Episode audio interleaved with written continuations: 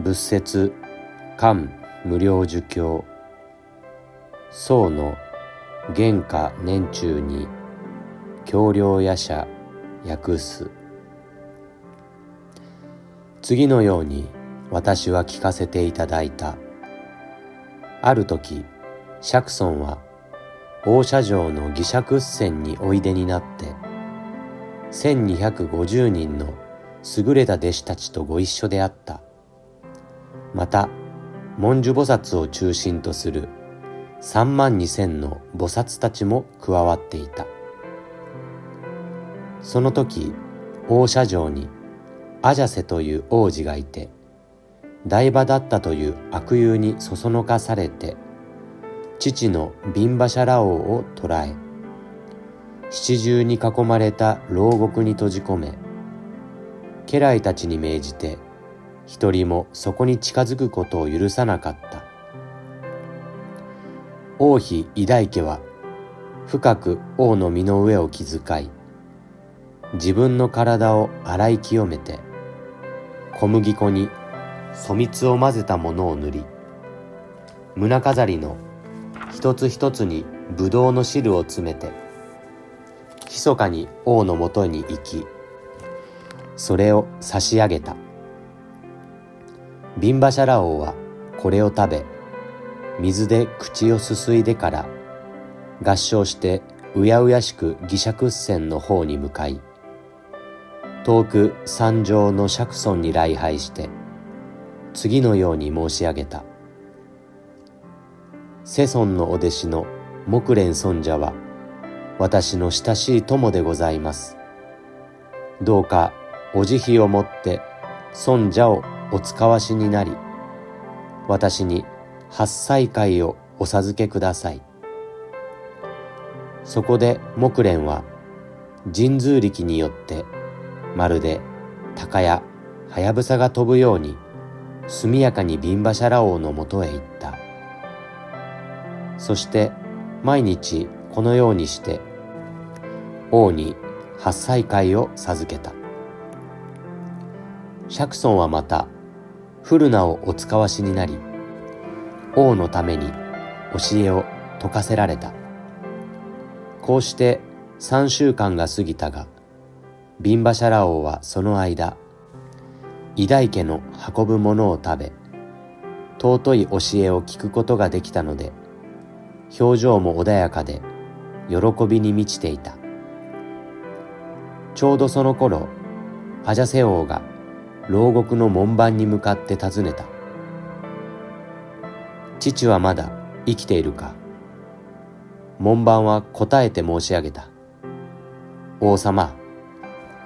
母君が小麦粉に粗蜜を混ぜてお体に塗り胸飾りにぶどうの汁を詰めて父君に差し上げておられます。また仏弟子の木蓮尊者や古名尊者が神通力により空から飛んできて、父君に教えを説いておられます。私どもにはとても静止することができません。アジャセ王はこれを聞いて母の偉大家を怒って言った。母は罪人だ。罪人である父の味方をするのだから。仏弟子どもも悪人だ。怪しげな術を使って悪王である父を助け何日も生かしておくとはもってのほかだ。そして剣を取って母の偉大家を殺害しようとした。その時聡明で思慮深い学校という大臣が同僚のギバと共にアジャセ王に一礼して申し上げた。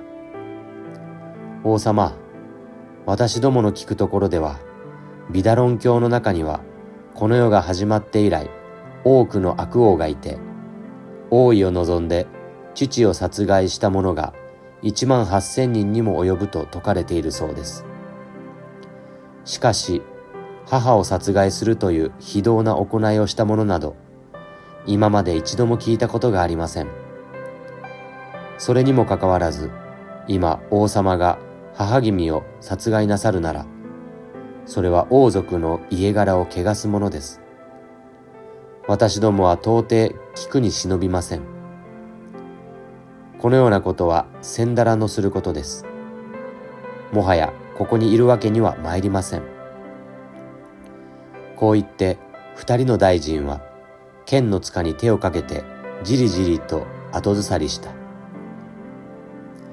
そこでアジャセオは驚き、恐れをなしてギバに言った。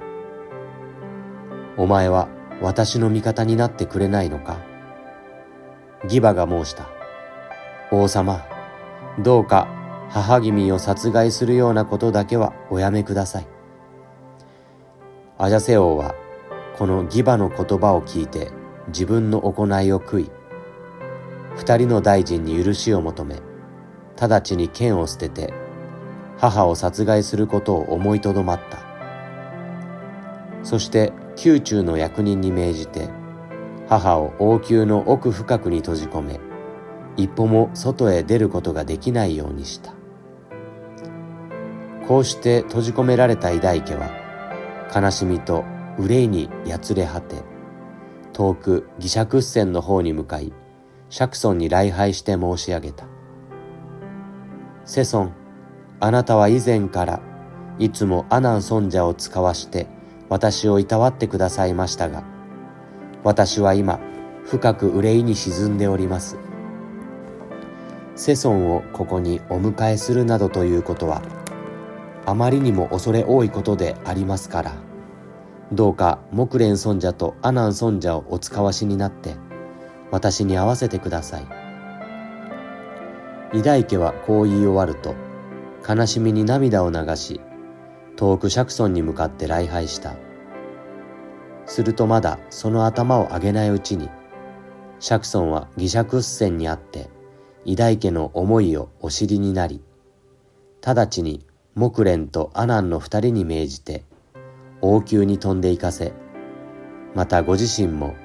義釈船からその姿を消して、王宮にお出ましになったのである。偉大家が礼拝を終えて頭を上げると、そこに釈尊のお姿があった。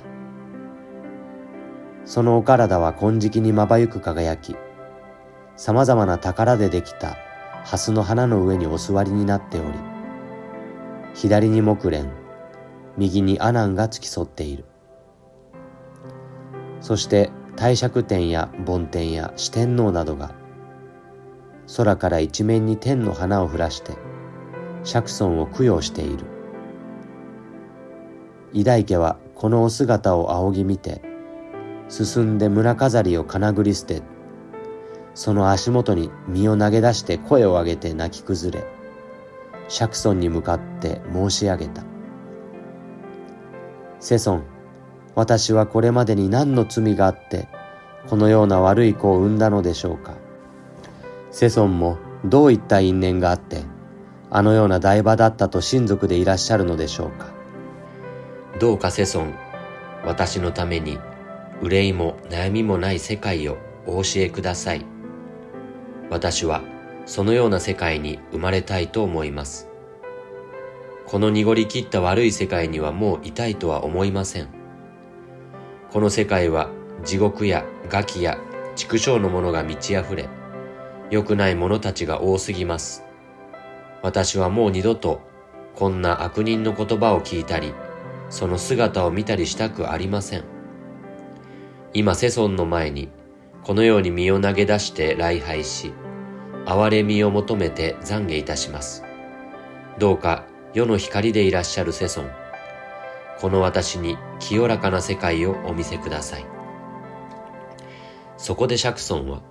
眉間の白毫から光を放たれた。その金色に輝く光は、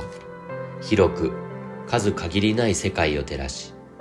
元へ戻って釈尊の頭の上にとどまり、それがまた金色に輝く台の形となる。それはちょうど趣味線のようであった。そして、その中にすべての仏方の清らかな国土が現れた。すなわち、七つの宝でできた国、また、蓮の花ばかりが満ち溢れた国、また、竹自在天の宮殿のような国、また、水晶でできた鏡のように澄み切った国、それら様々な国々がすべて現れたのである。釈尊はこのような数限りない仏方の世界が麗しい姿を備えているのを偉大家にお見せになったのである。そこで偉大家は釈尊に申し上げた。世尊、この様々な仏の世界は皆清らかで光り輝いておりますが、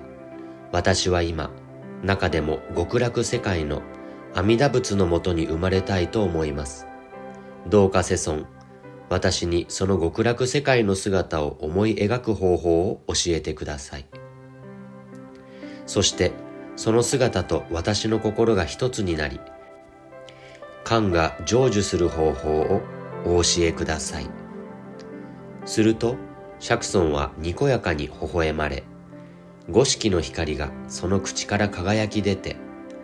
その一つ一つがビンバシャラ王の頭を照らした。その時、ビンバシャラ王は王宮の奥深く閉じ込められていたけれども、少しも妨げられることなく、心の目で遠く釈尊を仰ぎ見て、頭を地につけて礼拝した。すると、心がおのずから開かれて、二度とこの迷いの世界に帰ることのないくらいに至ることができたのである。そこで、釈尊は偉大家に仰せになった。そなたは知っているだろうか阿弥陀仏はこの世界からそれほど遠くないところにおいでになるのである。だから、そなたは思いを極楽世界にかけ、清らかな行を完成して、仏になられた阿弥陀仏をはっきりと思い描くがよい。私は今、そなたのために極楽世界の姿を思い描くためのいろいろな方法を説き、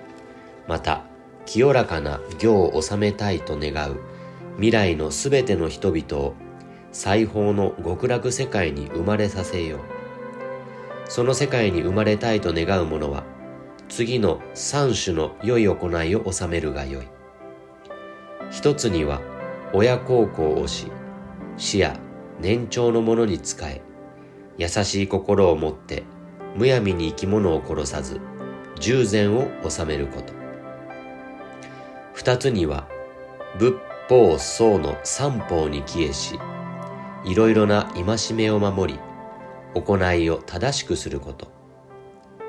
三つには、悟りを求める心を起こし、深く因果の道理を信じ、大乗の経典を口に唱えて、他の人々にもそれを教え進めること。このような三種を清らかな行いというのである。釈尊は続けて仰せになる。偉大家よ、そなたは知っているだろうか。この三種の行いは、過去、現在、未来のすべての仏方がなさる清らかな行いであり、悟りを得る正しい因なのである。釈尊はさらに阿南と偉大家に仰せになった。そなたたちは私の言うことをよく聞いて、深く思いを巡らすがよい。私は今、煩悩に苦しめられる未来のすべての人々のために、清らかな行いを説き示そう。偉大家よ、よくこのことを尋ねた。阿南よ、そなたはこれから私が説く教えを忘れずに心に留め、多くの人々に説き広めるがよい。私は今、偉大家と未来のすべての人々が最高の極楽世界を思い描くことのできるようにしよう。仏の力によって、ちょうど曇りのない鏡に自分の顔形を映し出すように、その清らかな国土を見ることができるのである。そして、その国土の極めて優れた姿を見て、心は喜びに満ち溢れ、そこで直ちに無償亡人を得るであろう。さらに釈尊は偉大家に仰せになった。そなたは愚かな人間で力が劣っており、まだ天元通を得ていないから、遥か遠くを見通すことができない。しかし、仏には特別な手立てがあって、そなたにも極楽世界を見させることができるのである。その時偉大家が釈尊に申し上げた。世尊、私は今、仏のお力によってその世界を見ることができます。でも、世尊が世を去られた後の世の人々は、様々な悪い行いをして、良い行いをすることがなく、多くの苦しみに責められることでしょう。そういう人たちは一体どうすれば阿弥陀仏の極楽世界を見ることができるでしょうか。そこで釈尊は偉大家に仰せになった。そなたや未来の人々はただひたすら裁縫に思いをかけてその世界を思い描くがよい。では、どのようにして裁縫を思い描くのだろうか。それにはまず、生まれながら目が見えないのでない限り、目が見えるものは皆日没の光景を見るがよい。その間を始めるにあたっては、まず姿勢を正して西に向かって座り、はっきりと夕日を思い描くがよい。そして心を乱さず、思いを一点に集中して、他のことに気を取られずにいられたなら、次に夕日がまさに沈もうとして、西の空に太鼓が浮かんでいるようになっているのを見るがよい。それを見終わった後、目を閉じても開いても、その夕日の姿がはっきりと見えるようにするのである。このように思い描くのを日相といい、第一の観と名付ける。次に水を思い描くがよい。水の清く澄み切った様子をはっきりと心に思い描き、心を乱さないようにするのである。水を思い描き終わったなら、次にその水が氷となった様子を思うがよい。そして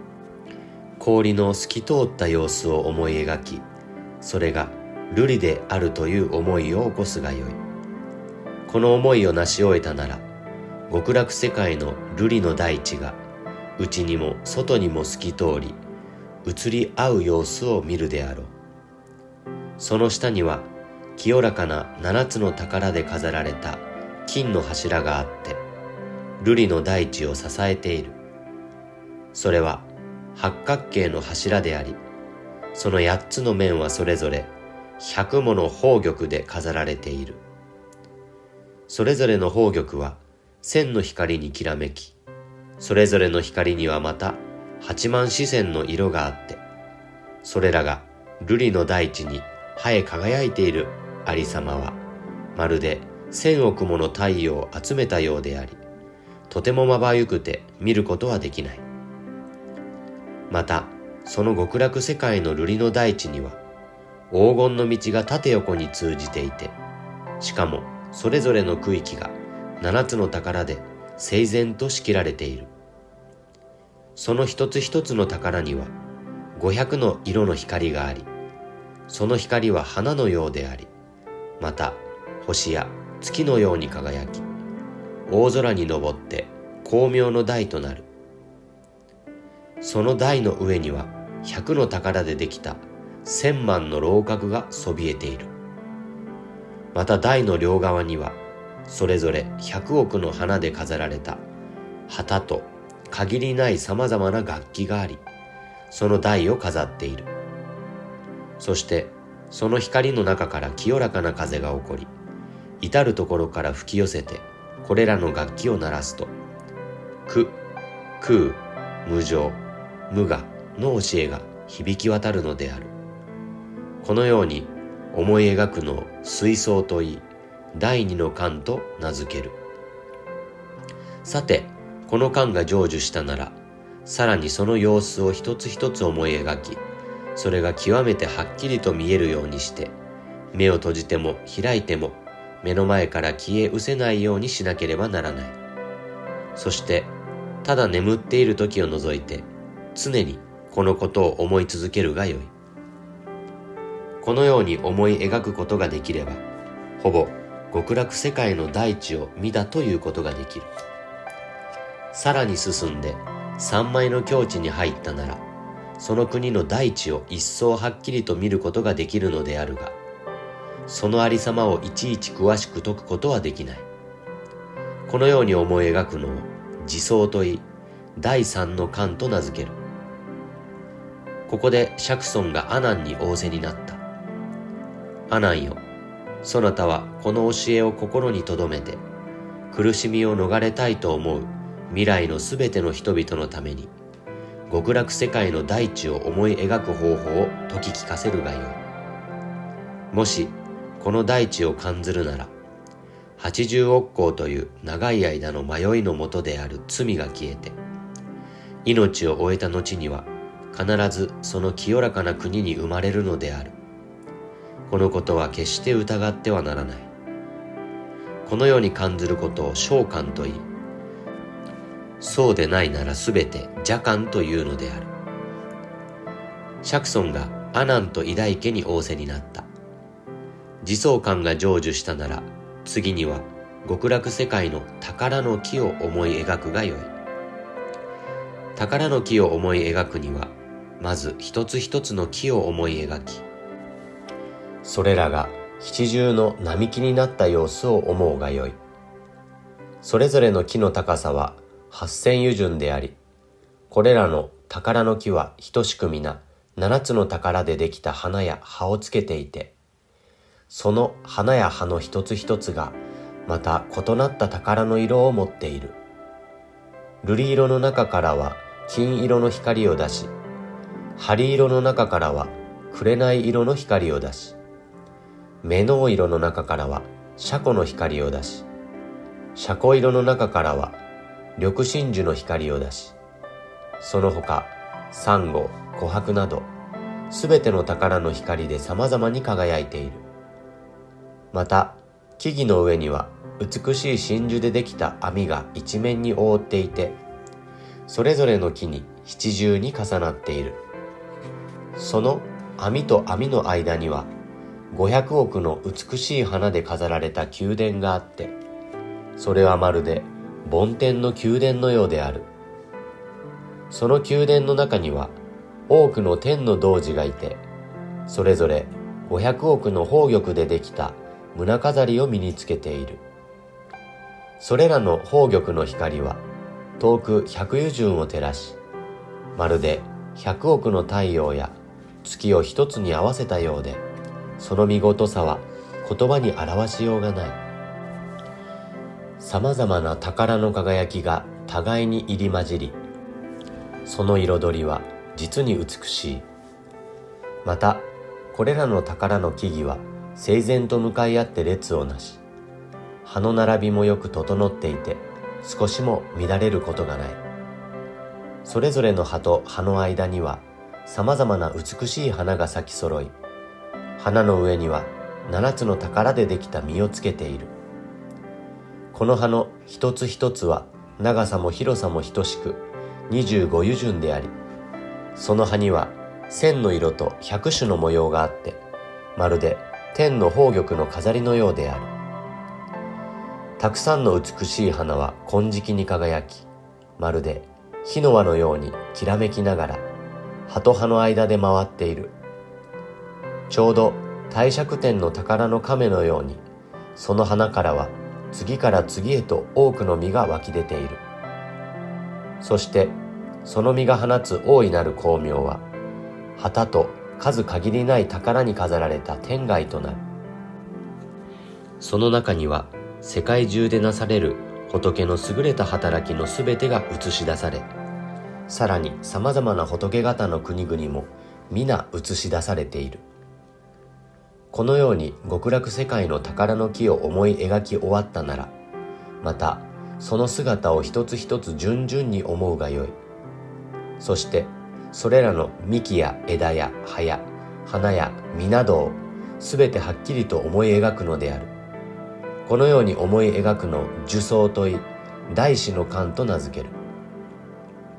次に極楽世界の池の水を思い描くがよい。極楽世界には8つの池がある。それぞれの池の水は7つの宝の輝きを映して美しくきらめき、実に滑らかであって、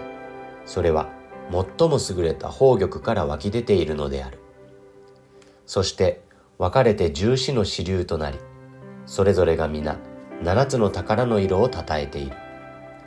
その水路は黄金でできていて、そこには汚れのない色とりどりの砂が敷かれている。一つ一つの流れには七つの宝でできた六十億もの蓮の花があり、その花の形は丸くふっくらとして、大きさは皆十二油順である。宝玉から湧き出たその水は、花の間を緩やかに流れ、また木々を潤している。その流れから起こる素晴らしい響きは、く、空、無常、無我や六腹蜜などの教えを説き述べ、あるいは仏方の姿を褒めたたえる声となる。また、宝玉からは金色の素晴らしい光が輝き出ている。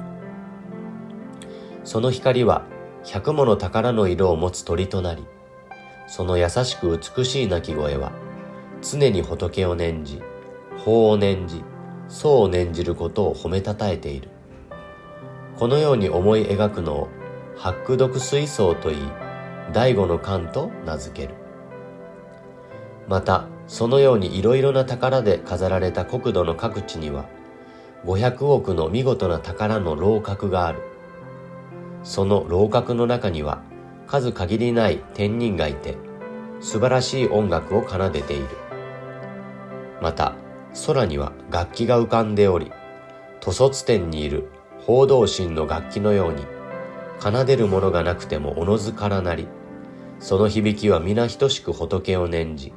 法を念じ、僧を念じることを説くのである。このように思い描き終わったなら、ほぼ極楽世界の宝の木と宝の大地と宝の池を見たということができる。これを創造観といい、第六の観と名付ける。もし、このように感ずるなら、計り知れない長い間の極めて重い罪が消えて、命を終えた後には必ずその国に生まれるのである。このように感ずることを召喚といい、そうでないならすべて邪観というのである。釈尊はさらに阿南と偉大家に仰せになった。そなたたちは私の言うことをよく聞いて、深く思いを巡らすがよい。私は今、そなたたちのために苦悩を除く教えを説き示そう。そなたたちはしっかりと心に留め、多くの人々のために説き広めるがよい。釈尊のこのお言葉とともに、無料呪物が突然空中に姿を現してお立ちになり、その左右には、観世音、大聖子の二菩薩が付き添っておられた。その光明はまばゆく輝いて、はっきりと見ることができない。黄金の輝きをどれほど集めても、そのまばゆさに比べようもなかった。ここに偉大家は目の当たりに無料呪物を見立て祀ることができたので、釈尊の足を押しいただき、うやうやしく礼拝して申し上げた。世尊、私は今、世尊のお力によって、無料呪物と観世音、大聖子の二菩薩を拝ませていただくことができましたが、世尊が世を去られた後の世の人々は、どうすれば無料呪物とその菩薩型を見立て祀ることができるでしょうか。そこで釈尊は偉大家に仰せになった。偉大家よその仏を見立て祀りたいと思うなら次のように思い描くがよい。まず七つの宝でできた大地の上に蓮の花があると思い。その蓮の花びらの一つ一つが百の宝の色を持っていると思い描くのである。その花びらには八万四線の筋があって、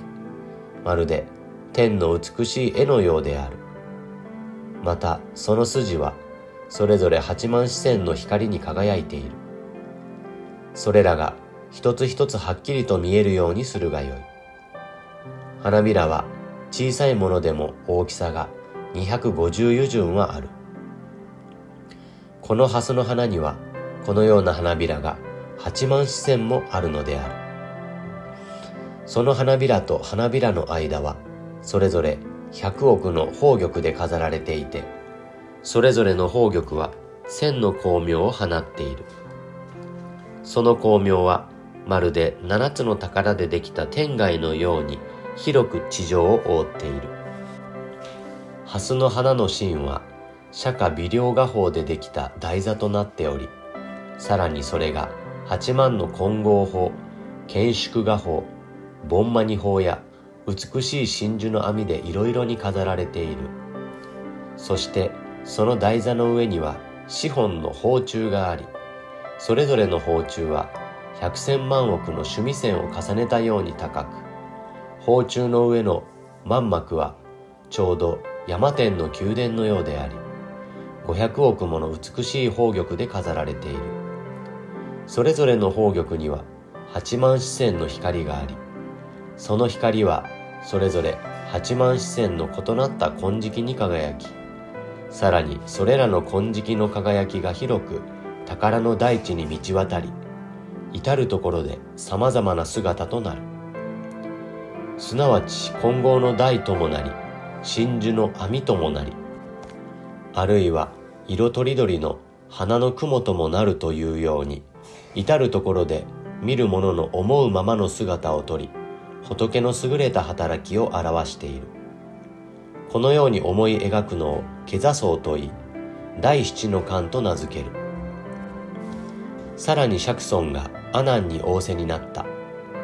阿南よ、このような素晴らしい花は、もともと宝蔵菩薩の本願の力によって出来上がったものである。もし、その仏を思い描こうとするなら、まず、この蓮の台座を思い描く観を行うがよい。ただし、この観を行うときには、決して雑然と思い描いてはならない。その花びら、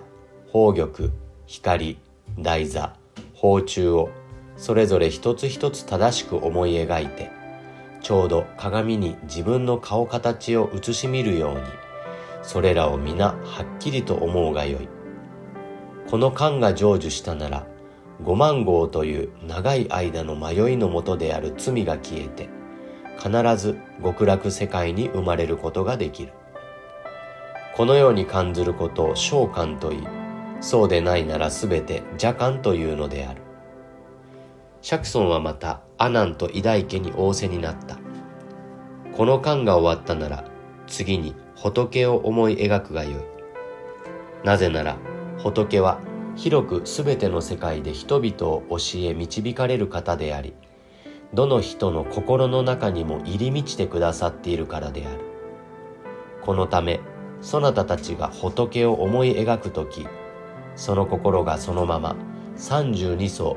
八十随行校の仏の姿であり、その心が仏となるということになり、そしてその心がそのまま仏なのである。誠に知恵が海のように広く深い仏方は、人々の心に従って現れてくださるのである。だからそなたたちはひたすら阿弥陀仏に思いをかけて、はっきりと思い描くがよい。阿弥陀仏を思い描くには、まずその像を思い描くのである。目を閉じていても開いていても、金色に輝く一体の仏像が、その蓮の花に座っておいでになる様子を常に思い浮かべるがよい。こうして仏像が蓮の花に座っておられるのを思い描き終わったなら、心の目が開いて、明らかにはっきりと七つの宝で飾られた極楽世界の大地や池や立ち並ぶ木々を見、その上を美しい宝の満幕が広く覆い、また、いろいろな宝で飾られた網が大空一面にかかっているのを見るであろう。これらの様子がまるで自分の手の中にあるもののように、極めてはっきりと見えるようにするのである。この間が終わったなら、先ほどの蓮の花と全く同じ大きな蓮の花が一つ、仏の左側にあると思うがよい。また大きな蓮の花がもう一つ、仏の右側にあると思うがよい。そしてその左側の蓮の花に観世音菩薩の像が座って、仏と同じように金色の光を放っているのを思い描きまた右側の蓮の花に大聖子菩薩の像が座っているのを思い描くがよいこの観が成就した時阿弥陀仏の像と観世音大聖子の二菩薩の像が皆金色の光明を放って宝の木々を照らすのを見るであろう。それぞれの宝の木の下にはまた三つの蓮の花があってそれらの蓮の花に一仏と二菩薩の像が座っておいでになりそのような一仏二菩薩の像がその国に道渡っているのを見るのである。以上の観が成就したなら行者は極楽の水の流れや光明また様々な宝の木や鴨や岩やおしどりなどが皆優れた教えを説くのを聞くであろう。その間に入る時から間を終わるまで常に優れた教えを聞くのである。そこで行者はその聞いたことを間が終わってから心に留めて忘れないようにするがよい。そしてそれらを経典に説いてあることと照らし合わせてみてもしそれと相違するならそれは妄想でありもし合致するならそれはほぼ極楽世界を見たということができる。このように思い描くのを造想といい第八の観と名付ける。この観が成就したなら計り知れない長い間の迷いのもとである罪が消えて好みのままで念仏三昧に入ることができるのである。さらに釈尊は阿南と偉大家に仰せになった。この観が成就したなら次に無料呪物の真のお姿と光明を思い描くがよい。阿南よよく知るがよい。無料呪物のお体は百千万億の山天の黄金のようにまばゆく輝きその高さは六十万億なゆた豪華者油順である。また眉間の白毫は右に緩やかに巡りその大きさはちょうど趣味線を5つに合わせたほどであってその目は次第海水のように広々としており清らかに澄み切っている。またお体の毛穴から放たれる光明はまるで趣味線のように大きくその頭の後ろにある円光の広さは100億の三千大千世界を合わせたほどである。その円光の中には百万億なゆた豪華者の化身の仏がおいでになりそれぞれの化身の仏にはまた数限りない化身の菩薩が付き添っている。また無料呪物のお体には八万四千の優れたところがありそのそれぞれにはまた八万四千の細かな特徴が備わっている。さらにそのそれぞれにまた八万四千の光明がありその一つ一つの光明は広くすべての世界を照らして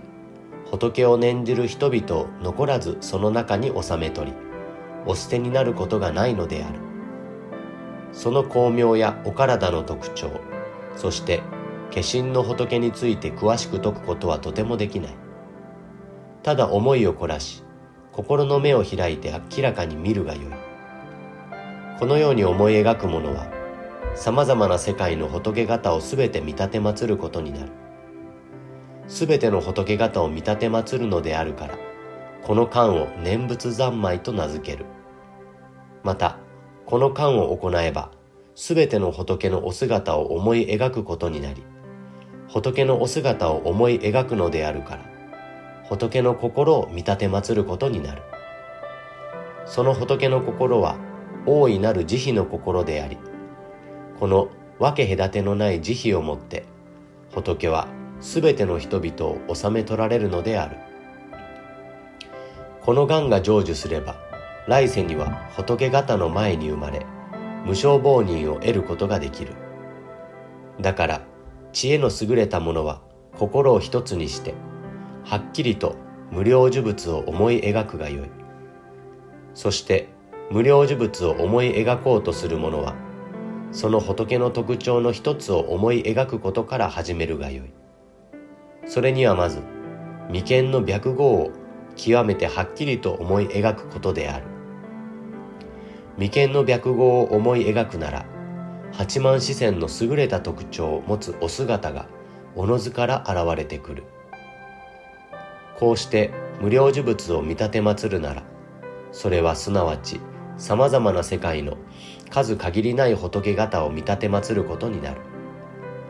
様々な仏方を見立て祀ることによって仏方は目の前で悟りを得ることを約束してくださるであろう。このように思い描くのを広くすべての仏のお姿を思い描くそうといい第九の観と名付ける。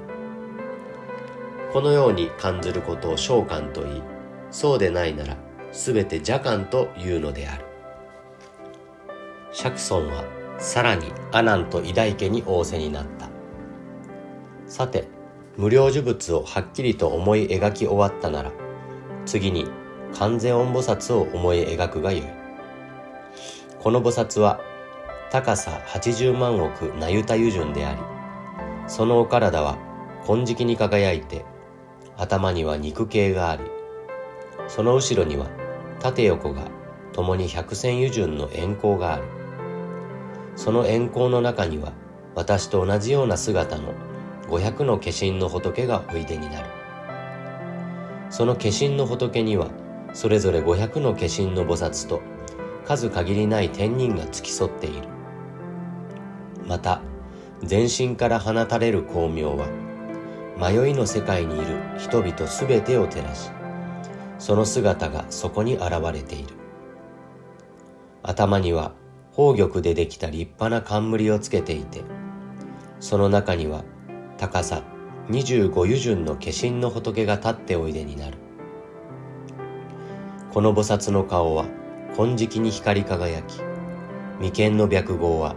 七つの宝の色を備えその白毫から八万四川の光明が放たれている。その光明の一つ一つには数限りない多くの化身の仏がおいでになりそのそれぞれの化身の仏にはまた数限りない化身の菩薩が付き添いそれらの化身の仏と菩薩が自由自在に様々な姿をとって全ての世界に満ちておいでになる。その様子は例えて言えば紅の蓮の花の色のようである。またこの菩薩は80億の光明でできた胸飾りをつけていてその中に極楽世界の麗しい様子をすべて皆映し出している。また手のひらには500億もの様々な蓮の花の色があり10本の指先のそれぞれには印を押したような八万四川の絵模様がある。そのそれぞれの絵模様には八万四川の色が備わりそれぞれの色はまた八万四川の光を放っている。その光明は柔らかで広くすべての人々を照らしている。菩薩はこの素晴らしい手を差し伸べて人々をお導きになるのである。またこの菩薩が足をお上げになる時には足の裏にある潜伏林の層がおのずから500億の光明でできた台座となり、足を下ろされる時には、宝玉でできた花があたり一面に散り、行き渡らないところがない。その他、様々な特徴をその身にすべて備えておられるのは、仏と同じであり、ほとんど異なることがない。ただ、頭の肉形と無顕著の層とが仏に及ばないだけである。このように思い描くのを完全音菩薩の真のお姿を思い描く層といい、第十の観と名付ける。また、釈尊は阿南に仰せになった。もし、完全音菩薩を思い描こうとするなら、この観を行うがよい。この観を行うなら、様々な災いに合わず、これまでの悪い行いも妨げとはならず、計り知れない長い間の迷いのもとである罪が除かれる。この菩薩はただその名を聞くだけでも計り知れない功徳が得られるのである。ましてそのお姿をはっきりと思い描くならそれ以上の功徳が得られることは言うまでもない。そこでこの菩薩を思い描こうとするならまずその頭の肉形を思い描き次に宝冠を思い描くがよい。こうして順々に他のいろいろな特徴へと及んでいってそれらの様子もまたまるで自分の手の中にあるもののように極めてはっきりと見えるようにするのである。このように感じることを召喚といいそうでないならすべて邪感というのである。次にまた大聖子菩薩を思い描くがよい。この菩薩のお体の大きさは前の観世音菩薩と同じである。しかしその円光は縦横がともに125湯順で250湯順を照らしている。そして全身から放たれる光明は広くすべての国々を照らして金色に輝き縁のある人々は皆拝することができる。またこの菩薩のわずか一つの毛穴から放たれる光明を見るだけで、すべての仏方の清らかな光明を見ることができるのである。そのため、この菩薩を無変光と名付ける。また、この菩薩は知恵の光で広くすべてを照らし、地獄や餓鬼や畜生の世界の苦しみから人々を救うのに、この上なく優れた力を持っておいでになる。そのためこの菩薩を大聖子と名付けるのである。この菩薩の宝冠には500の宝の花がありその一つ一つの花にはそれぞれ500の宝の台があってその一つ一つの台の中にはすべての仏方の清らかな国土の広大な優れた光景が皆映し出されている。またこの菩薩の頭の肉形は紅の蓮の花のようである。その肉形の上には一つの宝の亀があって様々な光明に満ち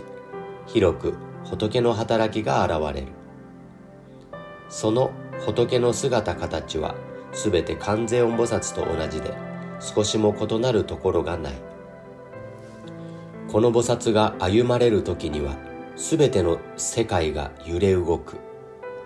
その揺れ動くところには500億の宝の花が咲きそれぞれの花の麗しさはちょうど極楽世界のように気高く優れている。この菩薩が座られる時には七つの宝でできた極楽世界の大地が一斉に揺れ動き下方は金鉱物の国土から上方は光明大仏の国土までその大地もまた揺れ動く。そしてそのすべての世界におられる数限りない無料呪物の分身と完全音大聖子の分身とが皆極楽世界に集まり大空一面に満ち溢れて蓮の花の台座に座り尊い教えを解き示して苦しみ悩む人々をお救いになるのである。このように感ずることを召喚といいそうでないならすべて邪感というのである。こうして大聖子菩薩を見立て祀るのを大聖子菩薩のお姿を思い描く僧といい第十一の観と名付ける。この菩薩を思い描くなら計り知れない長い間の迷いのもとである罪が除かれる。この観を行うなら迷いの世界に生まれるようなことは二度となく常に仏方の清らかな国にいることができる。この観が成就し終わることを余すところなく観世音大聖子の二菩薩を思い描いたというのである。以上の観を行ったなら次には自分が往生するという思いを起こすがよい。まず西方極楽世界に生まれて、蓮の花の中で両足を組んで座り、その蓮の花に包まれているありさまを思い描き、次にその蓮の花が開くありさまを思い描くのである。そしてその蓮の花が開く時には五百の色の光が放たれ、自分を照らすのを思い描くがよい。また、自分の目が開くのを思い描くがよい。そこで仏や菩薩が大空一面に満ち渡っておられる様子を見るのである。さらにまた、水の流れも、鳥のさえずりも、木々の間のざわめきも、そして仏方の声もまた、皆尊い教えを説き述べており、それは経典に説いてあることと合致している。この間を終えてからも、その教えをよく心に留めて忘れないようにするのである。この間が終わったなら、無料呪物の極楽世界を見たと言える。このように思い描くのを不感想と言い、第十二の間と名付ける。無料呪物は数限りない化身を表して、完全音、大聖子の二菩薩と共に、このような間を治める者のもとにおいでになり、常にその身を守られるのである。釈尊は続いて阿南と偉大家に仰せになった。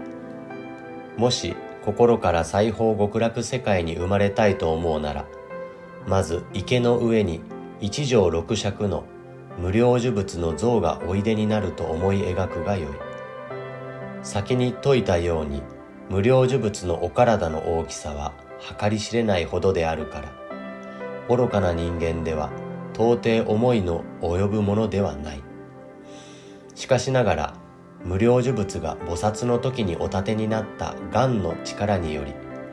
よく心を凝らして思い描くなら必ずその仏の真のお姿を見立て祀ることができるのであるただ仏の像を思い描くだけでも計り知れない功徳が得られるのである。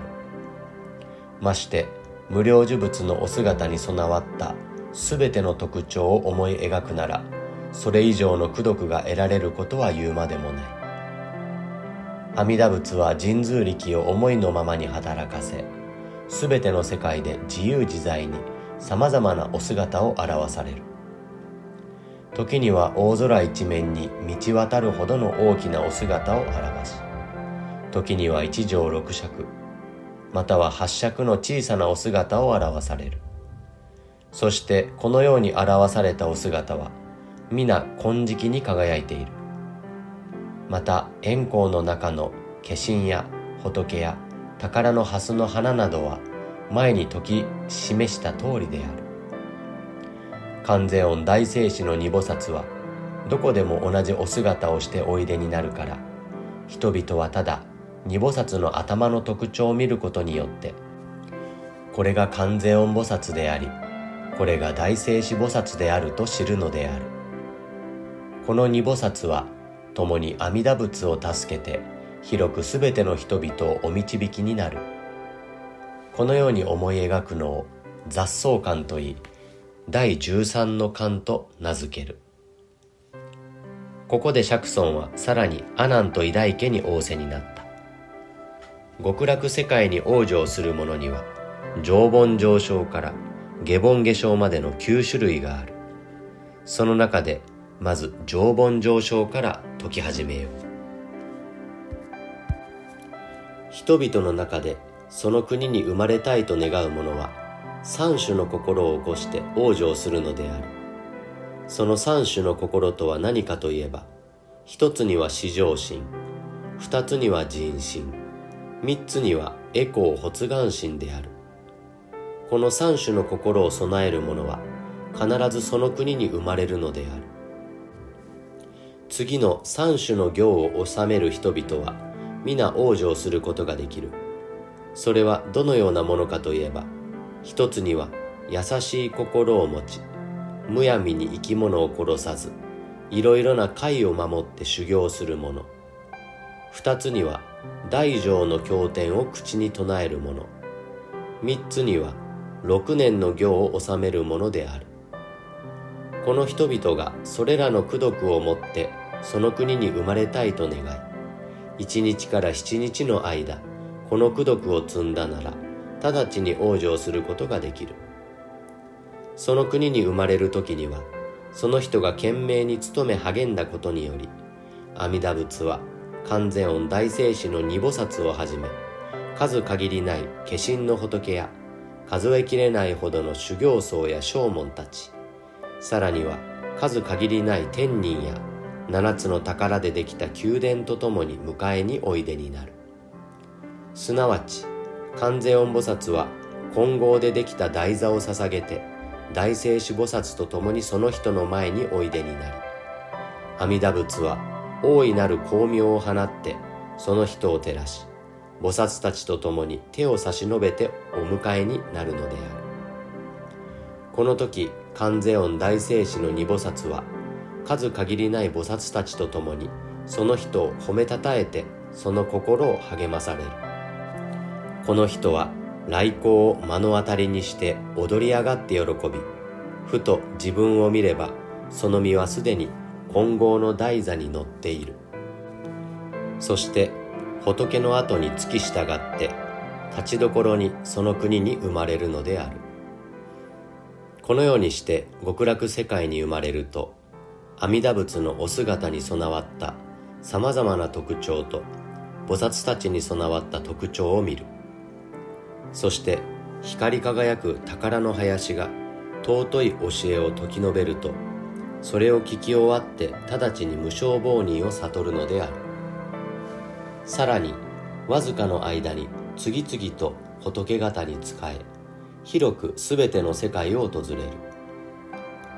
そしてそれらの仏方から悟りを得ることを約束され再び極楽世界に帰ってくると教えを記憶して決して忘れない力を限りなく得ることができるのである。これを常盆上昇のものと名付ける。次に常盆抽象について説こう。必ずしも大乗の経典を心に保って口に唱えるとは限らないがその意味をよく理解し真実の道理を聞いても驚き戸惑うようなことはなく深く因果の道理を信じて大乗の教えをけなさずこの功徳をもって極楽世界に生まれたいと願い求める者がいる。このように修行する人がその命を終えようとする時阿弥陀仏は観世音大聖子の二菩薩をはじめ数限りない少女たちと共に従者に取り囲まれて現れ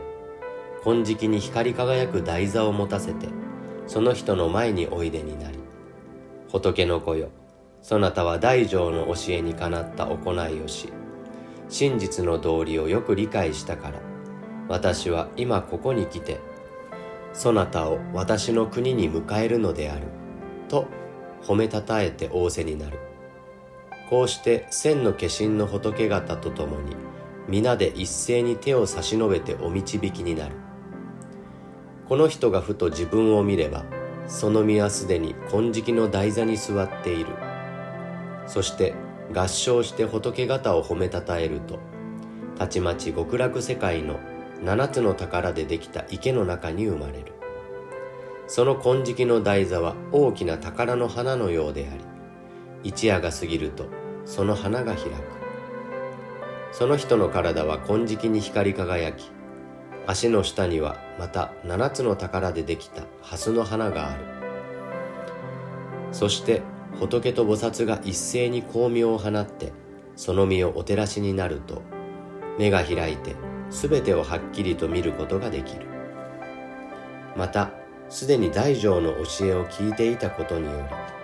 り極楽世界のさまざまなことが皆奥深い真実の道理を説くのを聞くことができるのである。そこでその人は金色の台座から降り礼拝し合唱して仏を褒めたたえるのである。そして7日を経て後に直ちにこの上ない悟りから退くことのない位に至りまた空中を飛行して広く全ての世界に行って仏方に仕えそのもとでいろいろな禅情を修行する。このようにして一将校を経て無償亡人の位に至り仏方から直接悟りを得ることを約束されるのである。これを常盆中傷のものと名付ける。次に常盆下生について説こう。また因果の道理を信じて大乗の教えをけなさずひたすらこの上ない悟りを求める心を起こしその功徳をもって極楽世界に生まれたいと願い求める者がいる。この人がその命を終えようとする時阿弥陀仏は観世音大聖子の二菩薩をはじめ多くの少女たちと共に現れ金色に輝く蓮の花を持たせさらに500の化身の仏を出現させてその人をお迎えになる。この時500の化身の仏は一斉に手を差し伸べ仏の子よそなたは今心が清らかでこの上ない悟りを求める心を起こしたから私はここに来てそなたを迎えるのであると褒めたたえて仰せになる。この人はこの様子を目の当たりにしふと自分を見ればその実はすでに金色の蓮の花に座っている。すると花は閉じて身を包み仏の後に月従って直ちに極楽世界の七つの宝でできた池の中に生まれることができる。こうして一日一夜が過ぎると花が開き7日のうちには仏を見立て祀ることができるが初めのうちはその様々な優れた特徴をはっきりと見ることができない。21日経って後に初めてはっきりと見立て祀ることができる。そして極楽世界のさまざまな音が皆尊い教えを説くのを聞くことができるのである。またその人は広くすべての世界をめぐって仏方を供養しその仏方から奥深い教えを聞き三証拠を経てすべての教えを悟る知恵を得心に大きな喜びを得る所持の位に至る。これを常盆下生のものと名付ける。以上のことを常盆のもの往生の僧といい第十四の観と名付ける。釈尊はまた阿南と偉大家に仰せになった。次に中盆上昇について説こう。誤解を受け八歳会を保ちその他様々な戒律を守って五逆の罪を作らずまたいろいろな過ちを犯さないように努めそれらの功徳をもって西方極楽世界に生まれたいと願い求める者がいる。この人がその命を終えようとするとき阿弥陀仏は多くの修行僧や少女と共に従者に取り囲まれて現れ金色の光を放ってその人の前においでになり苦空無常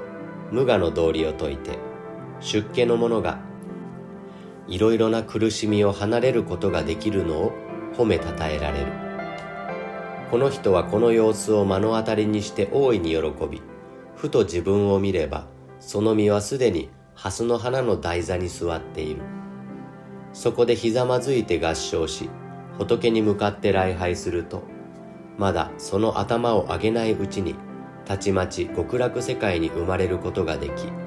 身を包んでいた蓮の花が開く。そしてその花の開く時にその世界のさまざまな音が皆死体の道理を褒めたたえるのを聞くことができる。そこでこの人は直ちにアラカンの悟りを開き過去現在未来を知る知恵と神通力を得煩悩を離れる八種の禅情を身につけることができるのである。これを中盆上昇のものと名付ける。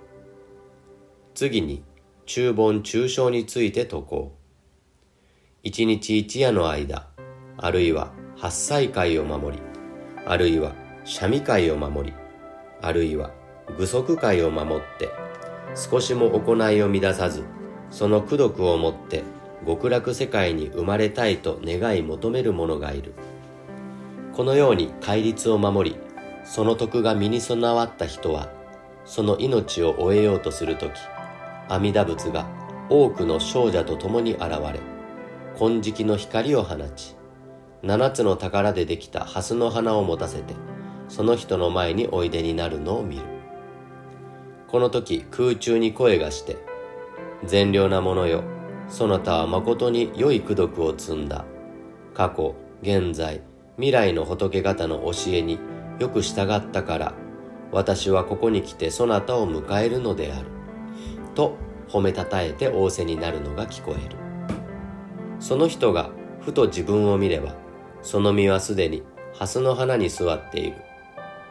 蓮の花はすぐに閉じてその実を包み裁縫極楽世界に生まれる。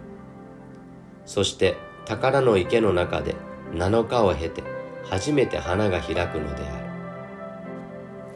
蓮の花が開くとこの人は目を開き合唱して仏を褒めたたえ尊い教えを聞いて喜び主打音の位に至る。そして反抗を経て後にアラカンとなるのである。これを中盆中傷のものと名付ける。次に中盆下生について説こう。善良なもののうち親に孝行を尽くし人々に思いやりの心を持つ者がいる。この人がその命を終えようとする時禅知識に巡り合いその人のために阿弥陀仏の国の清らかで楽しい様子や宝蔵菩薩の四十八願について説くのを聞く。これらのことを聞き終わりその命を終えると例えば元気な若者が素早く肘を曲げ伸ばしするくらいのわずかな間に西方極楽世界に生まれる。そして7日を経て後に完全音大聖子の二菩薩に会い尊い教えを聞いて喜び一生子を経てアラカンとなるのである。これを中盆下生のものと名付ける。以上のことを中盆のものの往生の僧といい第15の巻と名付ける。釈尊はさらに阿南と偉大家に仰せになった。次に下凡上昇について説こう。様々な悪い行いをする者がいる。大乗の経典をけなすようなことはしないがこのような愚かな人は多くの悪い行いをしても少しも恥じることがない。この人がその命を終えようとするとき、全知識に巡り合い、その人のために大乗経典の兄弟を褒めたたえるのを聞く。このいろいろな兄弟を聞くことにより、戦後の間の極めて重く悪い行いの罪が除かれる。さらに全知識は合唱して、南無阿弥陀仏と唱えるように教える。この教えに従って仏の名を唱えることにより五十億光という長い間の迷いのもとである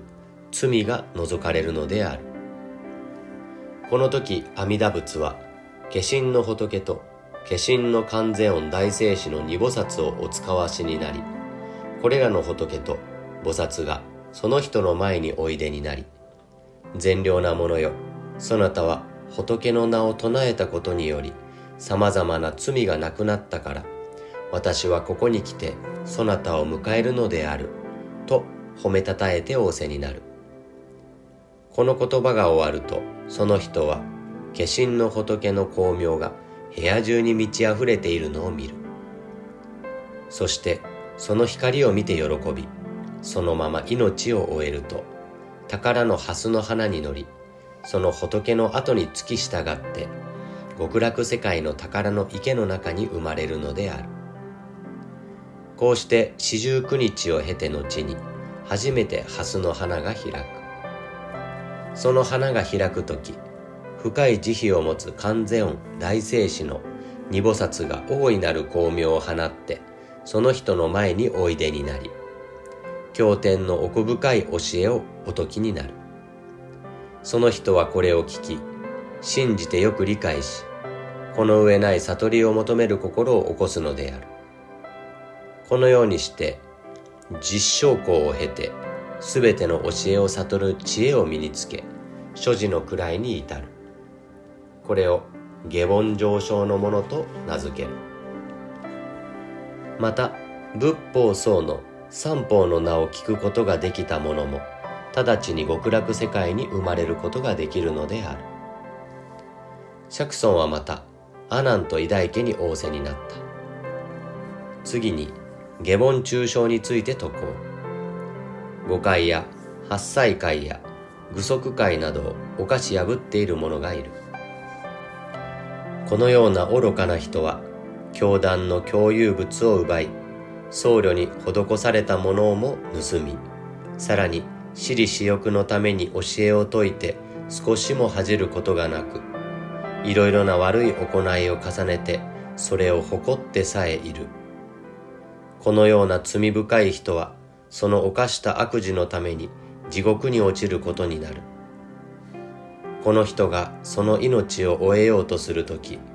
地獄の猛火が一斉にその人の前に押し寄せてくる。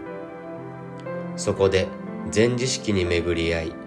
憐れみの心からその人のために阿弥陀仏の持つ力の優れた徳と光明の持つ様々な不思議な力を解きまたその解上絵下脱。下脱知見の優れた徳を褒めたたえるのを聞く。その人はこれを聞いて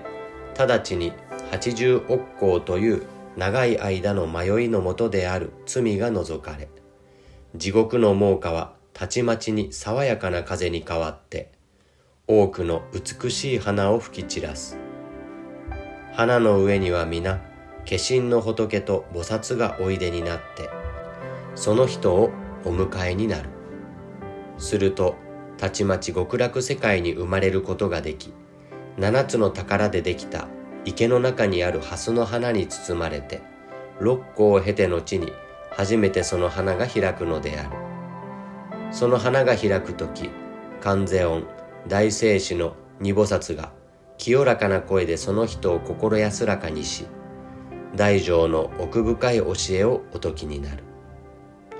そこでその教えを聞いて直ちにこの上ない悟りを求める心を起こすのである。これを下凡中傷のものと名付ける。続いて釈尊は阿南と偉大家に仰せになった。次に下凡下生について説こう。最も重い五逆や十悪の罪を犯しその他様々な悪い行いをしている者がいる。このような愚かな人はその悪い行いの報いとして悪い世界に落ち計り知れないほどの長い間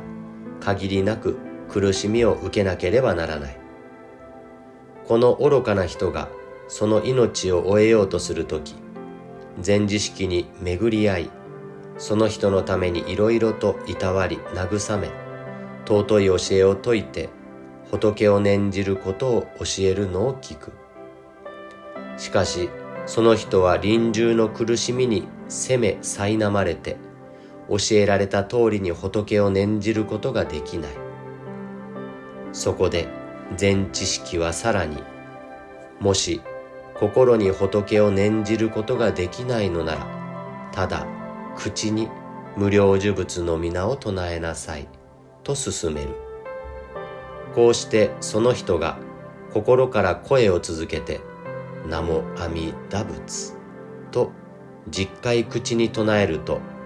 仏の名を唱えたことによって一声一声唱えるたびに八十億光という長い間の迷いのもとである罪が除かれる。そしていよいよその命を終える時金色の蓮の花がまるで太陽のように輝いてその人の前に現れるのを見たちまち極楽世界に生まれることができるのである。その蓮の花に包まれて十二代行が過ぎると初めてその花が開く。その時観世音大聖子の二菩薩は慈しみにあふれた声でその人のために広くすべてのものの誠の姿と罪を除き去る教えをお説きになる。その人はこれを聞いて喜び直ちに悟りを求める心を起こすのである。これを下凡下生のものと名付ける。以上のことを下凡の者のの往生の僧といい第16の巻と名付ける。釈尊がこのようにお説きになると偉大家は500人の次女と共にその教えを聞いてたちまち極楽世界の広大な優れた光景を見立てまつった。さらに阿弥陀仏と観世音大聖子の二菩薩を見立てまつることができて心から喜びこれまでにはない尊いことであると褒めたたえすべての迷いが晴れて無償亡人の悟りを得た。そして500人の次女もそれぞれこの上ない悟りを求める心を起こしてその国に生まれたいと願った。そこで釈尊は全ての者に対して皆往生することができその国に生まれたなら諸仏厳然三昧を得ると約束されこれを聞いた数限りない天人も皆この上ない悟りを求める心を起こしたのである。その時阿南は座から立ち